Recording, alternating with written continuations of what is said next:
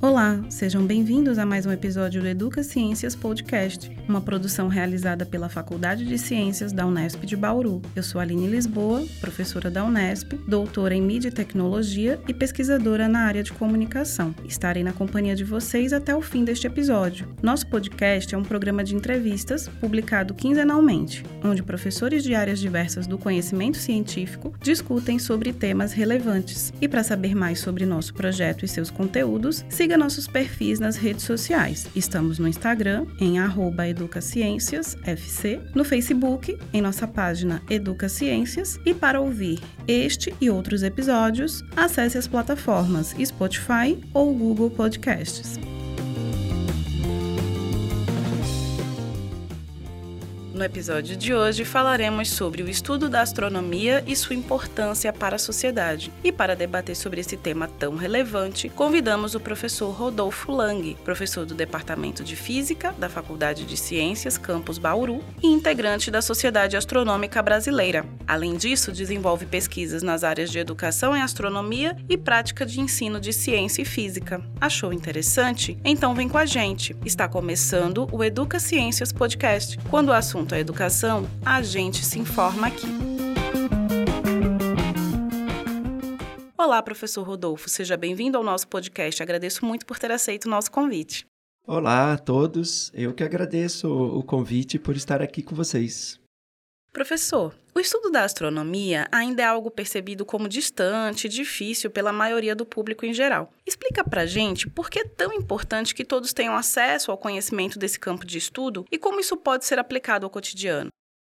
É, justamente pelo fato de as pessoas acharem né, que a astronomia é uma coisa tão distante da gente, é, muitas pessoas acabam é, não querendo conhecer mais sobre esse assunto ou acha muitas vezes que é uma coisa difícil de entender. Né? Muitos acham que é, existe muita matemática envolvida em astronomia, em astrofísica, o que de fato tem, né? mas acaba se assustando com isso, porque nem todos gostam de tratamento matemático aprofundado, acha difícil, né? Então as pessoas acham que nunca vão aprender astronomia e acabam talvez nem querendo saber mais sobre isso, né? Então é, esse é o fato mais importante, né? Que as pessoas busquem pelo menos entender os conceitos mais simples da astronomia, né? Por que, que determinados fenômenos acontecem, né? Porque na verdade a astronomia faz parte do nosso cotidiano, né? Por exemplo, os calendários,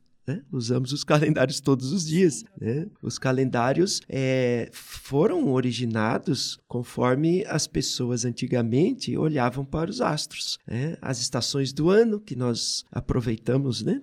Toda hora, é, também são compreendidas como pontos astronômicos que o planeta Terra atinge ao redor do Sol. Né? Conforme a Terra vai girando em volta do Sol, então a Terra vai atingindo pelo menos quatro pontos principais, né? que são os dois solstícios de verão e inverno e os dois equinócios, né, de primavera e outono. E ao contrário do que muita gente acha, né, essas estações elas são astronômicas, né, não são uh, não são relacionadas estritamente com o clima. Né? Não é todo lugar que quando é verão é quente e não Exato. é todo lugar que é primavera que florescem, né? As árvores florescem. Então, na verdade, essas estações são pontos astronômicos. Aí a gente pode citar um monte de outras coisas, né? Fases da Lua, os, os meteoros que aparecem no céu, é, coisas brilhantes que se movem, né? E Sim. as pessoas ficam sem saber o que é. Então a astronomia está bem presente no nosso cotidiano, mais do que as pessoas pensam. Mais do que elas imaginam. Como o estudo da astronomia na escola e até mesmo na universidade pode se tornar mais acessível e interessante para os alunos de um modo geral?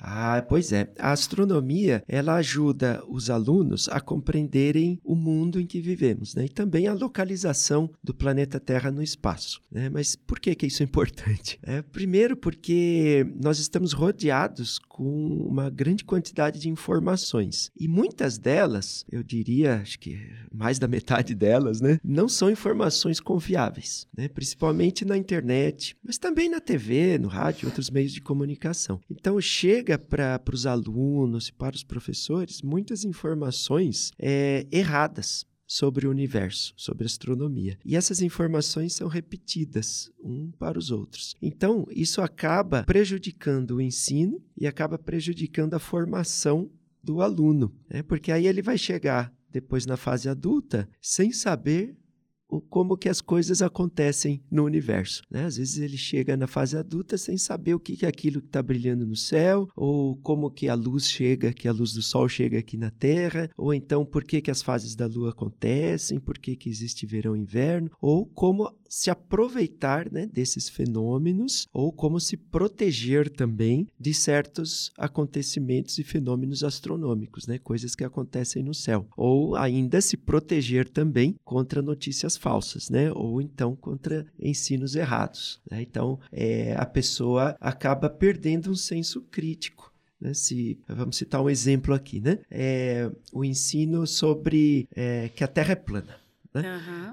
Então, essa é uma coisa muito bem divulgada, né? É, acaba sendo uma crença, né? As pessoas, na verdade, têm o direito de acreditar no que quiserem, mas as evidências científicas mostram que a Terra não é plana. Exatamente. Portanto, se não for ensinado nas escolas né, o verdadeiro formato da Terra, ou não só ensinado, mas ajudar o aluno a entender as provas de que Isso. a Terra é redonda. Né? Então, no futuro, ele vai ter um senso crítico quando ouvir uma notícia como essa, ou quando alguém falar uma coisa dessa, né? Ele vai saber dizer, opa, não é bem assim, né? Eu tenho evidências. Houve né? uma formação, né? É. um... Muito bem, professor. E assim, em relação ao ensino da astronomia, né, mais especificamente, é, como é possível pensar em uma formação continuada desses professores e a integração dos saberes teóricos com os práticos? Como é que vocês pensam isso, principalmente aqui na universidade, em relação ao, a quem está fazendo o curso né, de astronomia para essa uhum. área da licenciatura? É, esse é um problema sério, né? Porque é, se a gente pegar o currículo, né, ou seja, o que, que o MEC né? O que o governo diz que deve ser ensinado nas escolas, né? ensino fundamental e médio, que é a base nacional, né, a BNCC, é, você vai encontrar ali astronomia, que deve ser ensinada astronomia desde o primeiro aninho até o nono ano e alguma parte também no ensino médio. Né? Então, ou seja, é, daí a gente já percebe, o professor tem que ensinar astronomia. No entanto, o que acontece é que a formação dos professores, na maioria da, dos cursos de formação de professores do Brasil, ou quase que a totalidade, não tem astronomia. Então, os anos iniciais né, do ensino fundamental, o professor que dá aula nessa fase, ele é formado em pedagogia. É, não tem astronomia na pedagogia. É só um, um, curso ou outro, algumas exceções no Brasil. É, depois, nos anos finais do ensino fundamental, é, geralmente o professor de ciências é formado em ciências biológicas. Também não tem astronomia né, no conteúdo, no currículo né, desse, desse professor. E no ensino médio, o professor ele é, é formado em física. Né? deveria ter astronomia ali. Sim. Mas se a gente analisar os cursos de física do Brasil, quase nenhum também tem astronomia. Então, nós temos um problema. O professor não aprende astronomia na formação. Então, ele precisa de uma formação é, após a sua faculdade, né? uma Sim. formação continuada. Então, é, eu acho nesse caso, a gente acredita, né? A gente acha que este é o, o ponto onde deve ser atacado, né? Na formação continuada dos professores. É ajudar os professores já em exercício e os que estão se formando também, como é o caso aqui da universidade, né? Os cursos de licenciatura, a aprender pelo menos os fundamentos mais básicos da astronomia, sem precisar necessariamente daquele tratamento matemático aprofundado, né? É, pelo menos os conceitos Sim. de astronomia mais básicos básico, né, para que eles saibam também ensinar os seus alunos do ensino fundamental e médio. Então, nesse sentido que o Observatório aqui da Astronomia promove certos cursos, né? Cursos de astronomia não só para a população, mas também para os professores. Seria interessante até você falar um pouco desse observatório, né? Como é que as pessoas, por exemplo, que não são da universidade ou até quem é da universidade mesmo, como é que elas têm acesso a esse espaço, né? Você falou de cursos. Uhum. É agora para o segundo semestre vocês têm um, um planejamento assim? Já pensou em alguma coisa? Ah, sim. É, o nosso observatório ele é um projeto de extensão né, da universidade. É, então, o que acontece é que todos os anos a gente tem que mandar um projeto para a Pró-Reitoria de Extensão para ele ser avaliado e, se for o caso, aprovado. Né? Então, enquanto a pró-reitoria continuar aprovando o projeto, então o observatório continua existindo. Né? É um projeto de extensão. É, e a verba para editais de projetos de extensão não é muito, né? não é grande coisa, mas a gente conta com o apoio da, da direção da Faculdade de Ciências, com o apoio da população, com o apoio de, de escolas, né? escolas sobretudo particulares que contribuem, é, com apoio de doações. Né? O observatório recebe doações por meio do programa parceiro Nesp, é, doações de equipamentos também, né? ganhamos telescópios. E com isso o observatório se mantém trabalhando, atendendo. É, no semestre passado a gente atendia quatro escolas por semana e agora, é, você falou da programação, né? estamos uhum. planejando justamente o segundo semestre e, e em primeira mão, né? estava analisando isso agora mesmo, uhum. em primeira mão é, te comunico que nós vamos atender cinco escolas semanais. Ah, né? Cinco escolas por semana. Isso é, para o observatório é um recorde, né? Sim. Porque a nossa equipe ela é composta por alunos da Unesp, Sim. alunos da graduação, pós-graduação alguns voluntários, outros bolsistas. Então, a gente depende do horário de disponibilidade deles para realizar esses atendimentos, né? Atendemos também o público uma vez por mês, abrimos as portas e temos também uma parceria com o Museu do Café, Olha que é uma que fazenda lá em Piratininga, né? Sim. Que o céu de lá é fantástico. Todo mundo fala.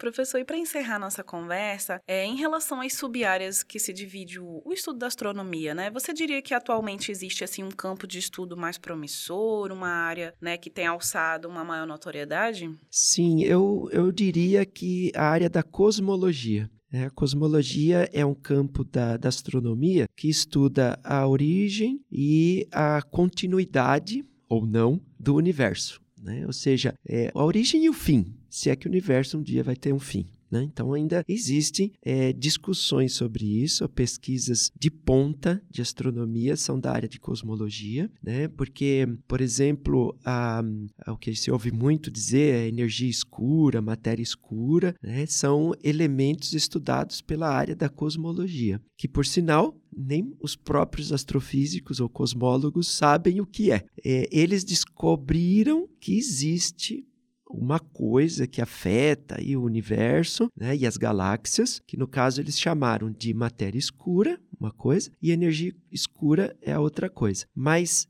não se sabe exatamente o que é. Então não dá para definir. Ele só sabe que existe por meio das observações. Então é significativo que é, 96% do universo inteiro é formado de matéria escura e energia escura. Ou seja, tudo que a gente enxerga no universo, todas as trilhões de galáxias, é, faz parte dos 4% do universo. Em outras palavras, no, a gente não sabe o que é 96% do universo. A gente realmente está às escuras, professor. Às escuras, exatamente. Não é? Professor, eu quero agradecer a sua participação, né? Muito obrigada pelos conteúdos que você trouxe hoje. Você gostaria de, assim, acrescentar alguma coisa? Deixar algum contato, caso alguém que, né, tenha alguma dúvida? Ah, quero entrar com, em contato com o professor Rodolfo, como é que eu faço?